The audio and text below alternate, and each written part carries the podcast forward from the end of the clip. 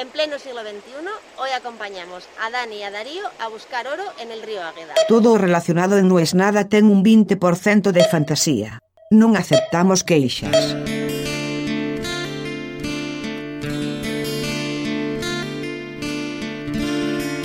El problema no es el master plan.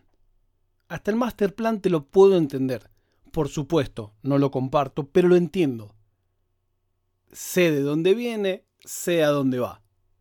El problema es que, como siempre, la carne de cañón seamos siempre los mismos. Esta semana leí por vez número 1000 una nota en esa sección de los portales que se llama Emigrá, no seas boludo. No lo ponen, pero el título es ese. Y te da a entender que todo aquel que no se vaya de su país es un mediocre, es un fracasado, es un boludo. Y claro, sale una nota donde un chabón cuenta que se cansó de vivir en Argentina, que decidió irse a España y que a los 10 días estaba trabajando de gerente de producción. ¿Dudo de la historia? No. Seguramente le habrá pasado y lo felicito y me alegro por él de verdad y de todo corazón. Ahora, publicar que eso es el estándar es una canallada. Porque estás estafando a un montón de gente que no tiene resto, que no tiene la documentación necesaria, que no tiene la gestión de haber buscado trabajo un montón de tiempo y haber aplicado un montón de laburos y que la noticia en realidad es que después de 10 días que llegaste te confirmaron algo que habías aplicado hace un montón, con 15 años de experiencia en ese rubro. Pero eso no te lo cuentan. Cuando te cuentan del chabón que vende los churros y es millonario y no sé qué, no te cuentan que no es el promedio, que no es lo usual.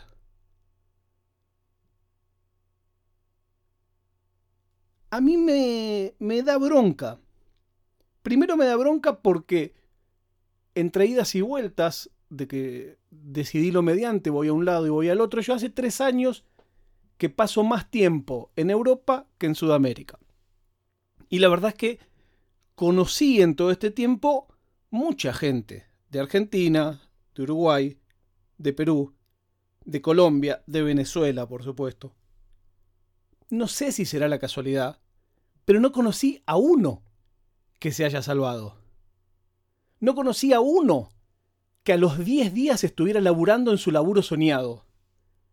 No conocí a uno que a la semana, al mes o al año de haber venido esté laburando en lo suyo y con el estatus que tenía en su lugar de origen. Quizás es casualidad, no conocí a ninguno. Entonces, cuando todos los días sistemáticamente sale una nota en la que te dice, y estaba cansado de estar allá, bueno, no nos vamos a hacer millonarios, pero tenés una vida tranquila, y no sé qué. Bueno, pero para, ¿por qué no contás todo lo otro, todas las condiciones? Yo no digo que no sea así, pero es como si hubiera una sección en los portales o en los diarios que todos los días entrevistaran al que gana la lotería. Entonces diría, Roberto hasta ayer laburaba en un kiosco y hoy tiene 6 millones de pesos. Susana era costurera y no llegaba a fin de mes. Y por jugar al bingo Lololo, ahora tiene 8 millones de pesos.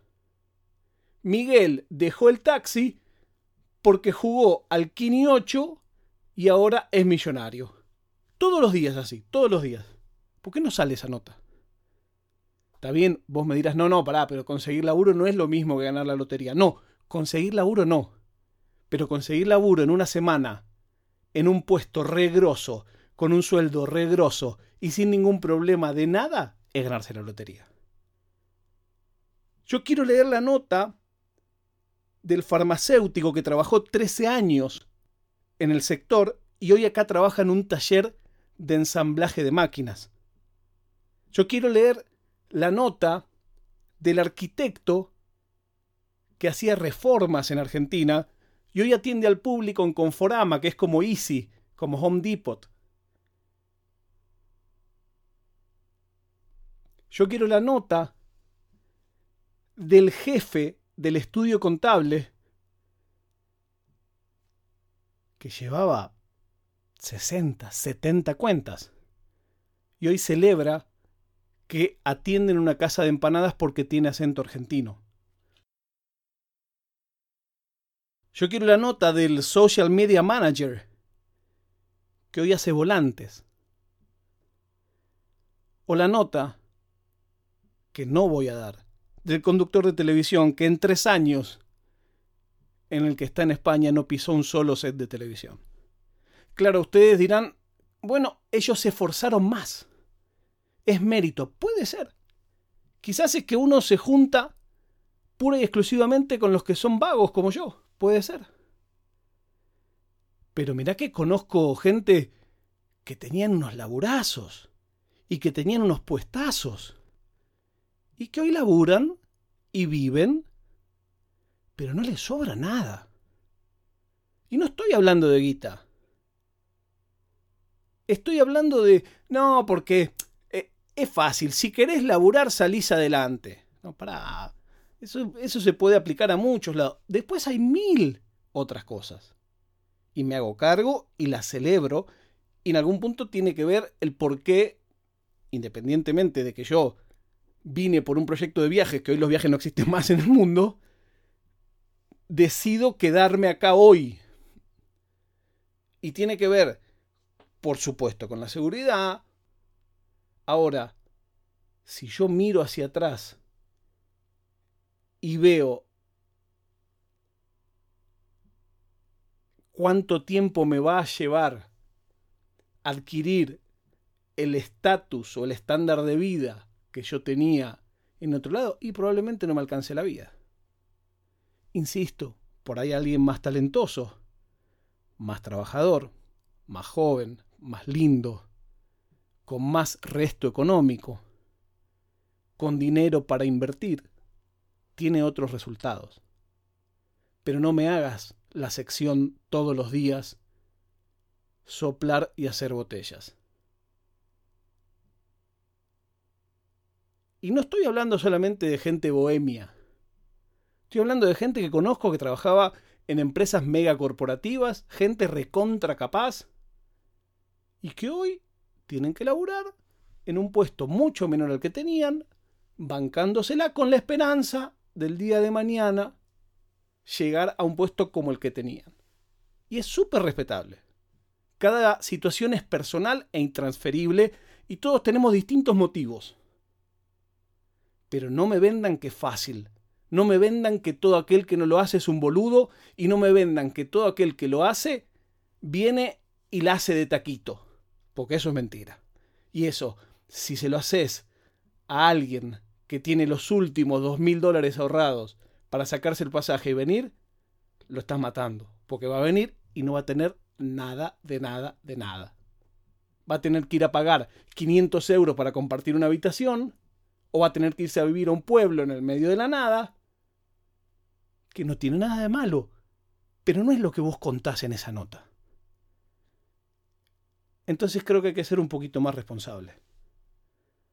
O por lo menos no tan hijo de puta. La prueba de vida del día de hoy es que Nicolás Sarkozy fue condenado a tres años de prisión por corrupción, un año de cumplimiento estricto y real. Suena difícil de pensar eso en Sudamérica, ¿no? Bueno, ni acá en España igual. En España hay una que truchó un máster y castigaron a todo menos a ella tiene que pagar una multa la, la institución educativa y ella no, es una cosa hermosa. Nos encontramos mañana, perdón por mi ira, cuando les diga, no es nada.